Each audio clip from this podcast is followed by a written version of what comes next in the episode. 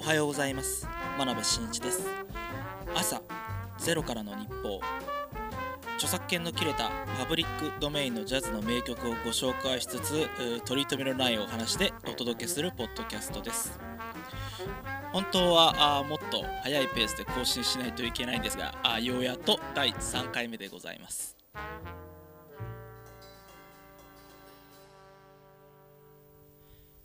前回は自分のサイトを久しぶりに作りましたというお話をいたしました。ただまあなんでこのポッドキャストをやってるかみたいな話は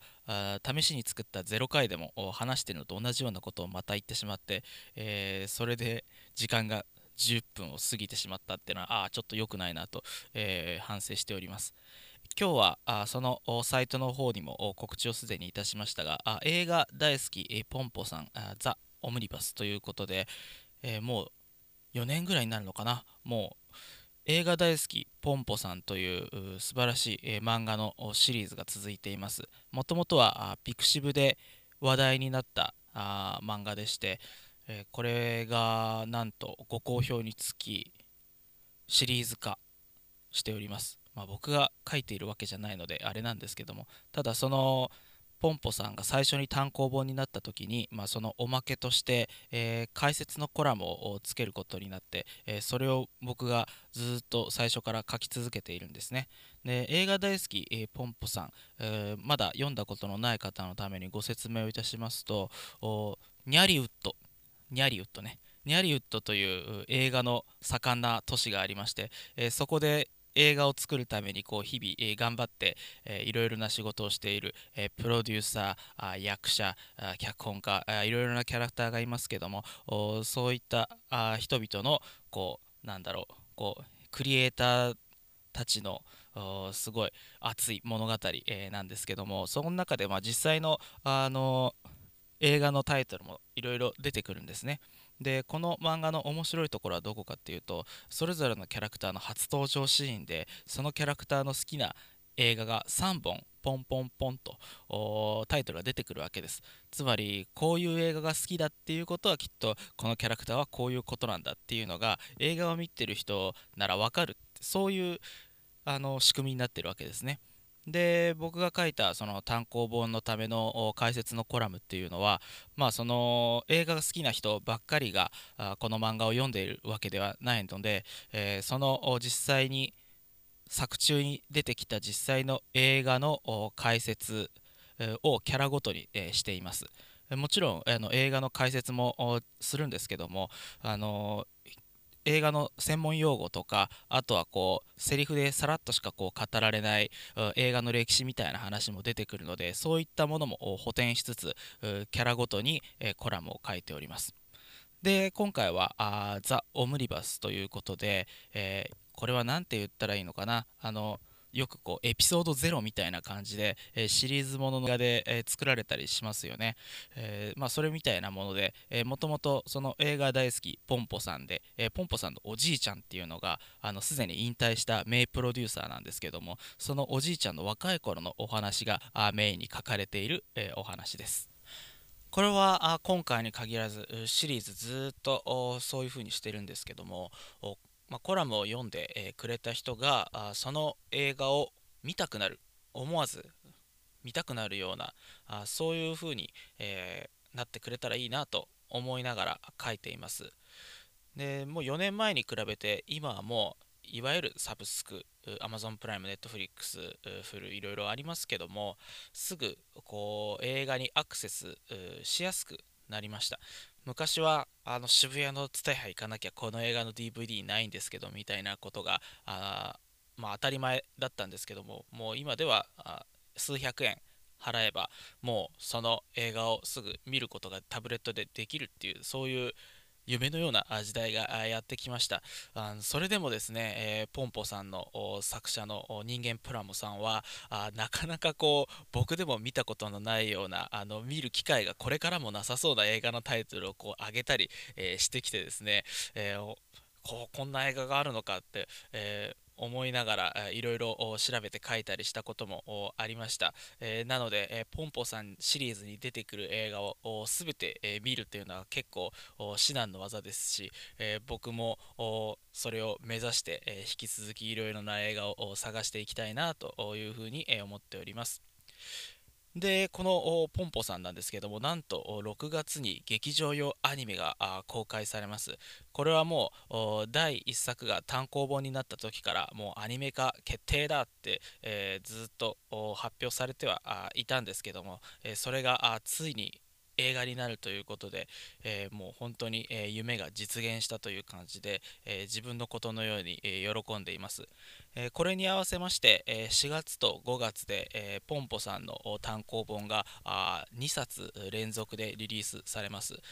4月はあ映画大好きポンポさんザ・オムニバス。これは26日発売だそうです。で、え5月は待望のメインストーリーの続編ということで映画大好きポンポさん3が刊行されます。でもって、えー、6月にはまあ映画公開ということなので、えー、まあ、ホップ、ステップ、ジャンプという感じで、えー、もう今年の春はもうポンポさん尽くし、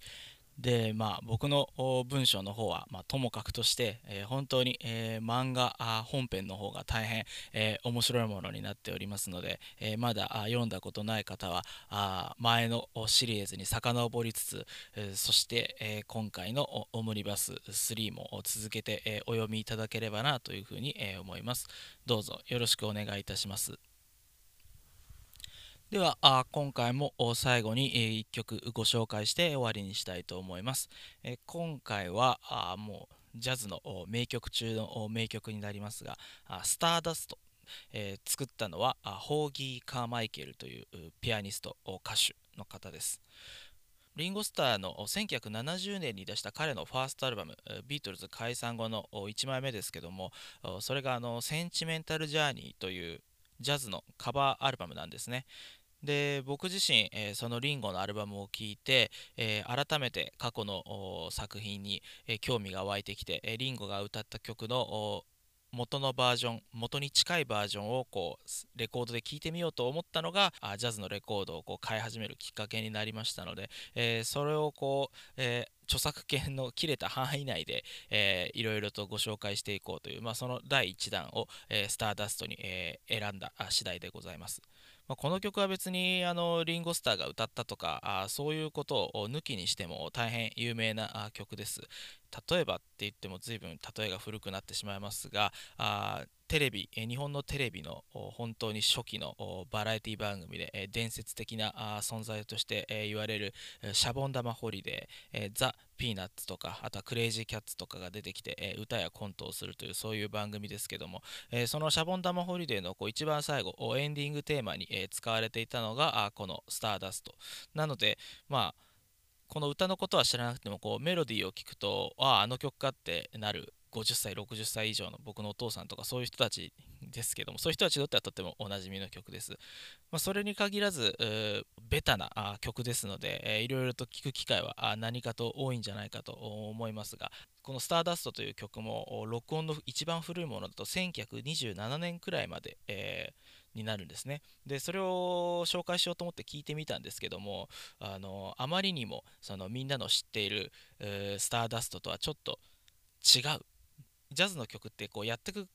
ごとにこうちょっとずつ変わっていくというかあの一番こう有名な形になるまでにかなりの時間を要してるんですね、えー、なので今回はですね、えー、1942、えー、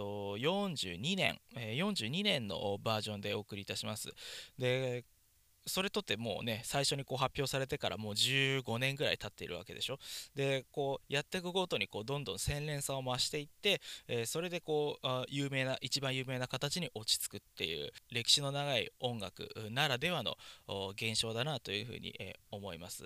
えー、ということで、えー、ホーギー・カーマイケルさんがあ歌って、えー、ピアノも弾いて、え口笛まで、え披露するという1942年のスターダストこれをお送りして、え今回は終わりにいたします、え最後までご清聴いただきありがとうございました。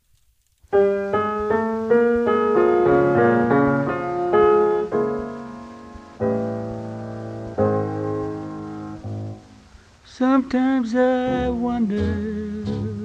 why I spend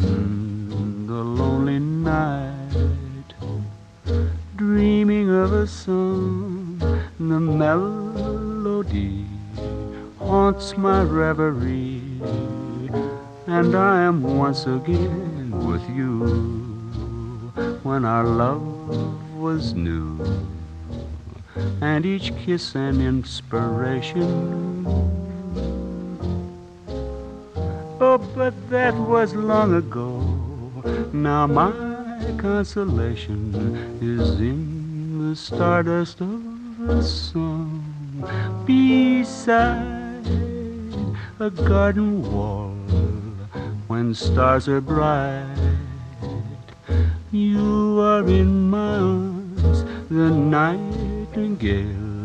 tells his fairy tale of paradise where roses grew.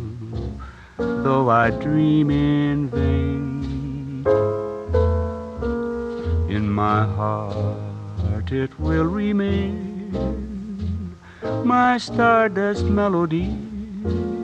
the memory of love's refrain.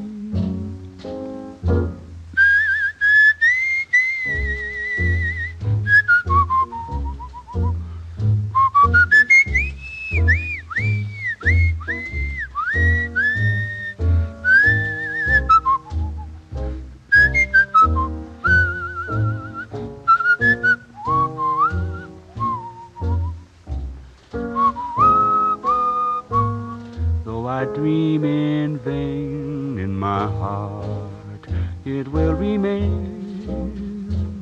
my stardust melody, the memory of love's refrain.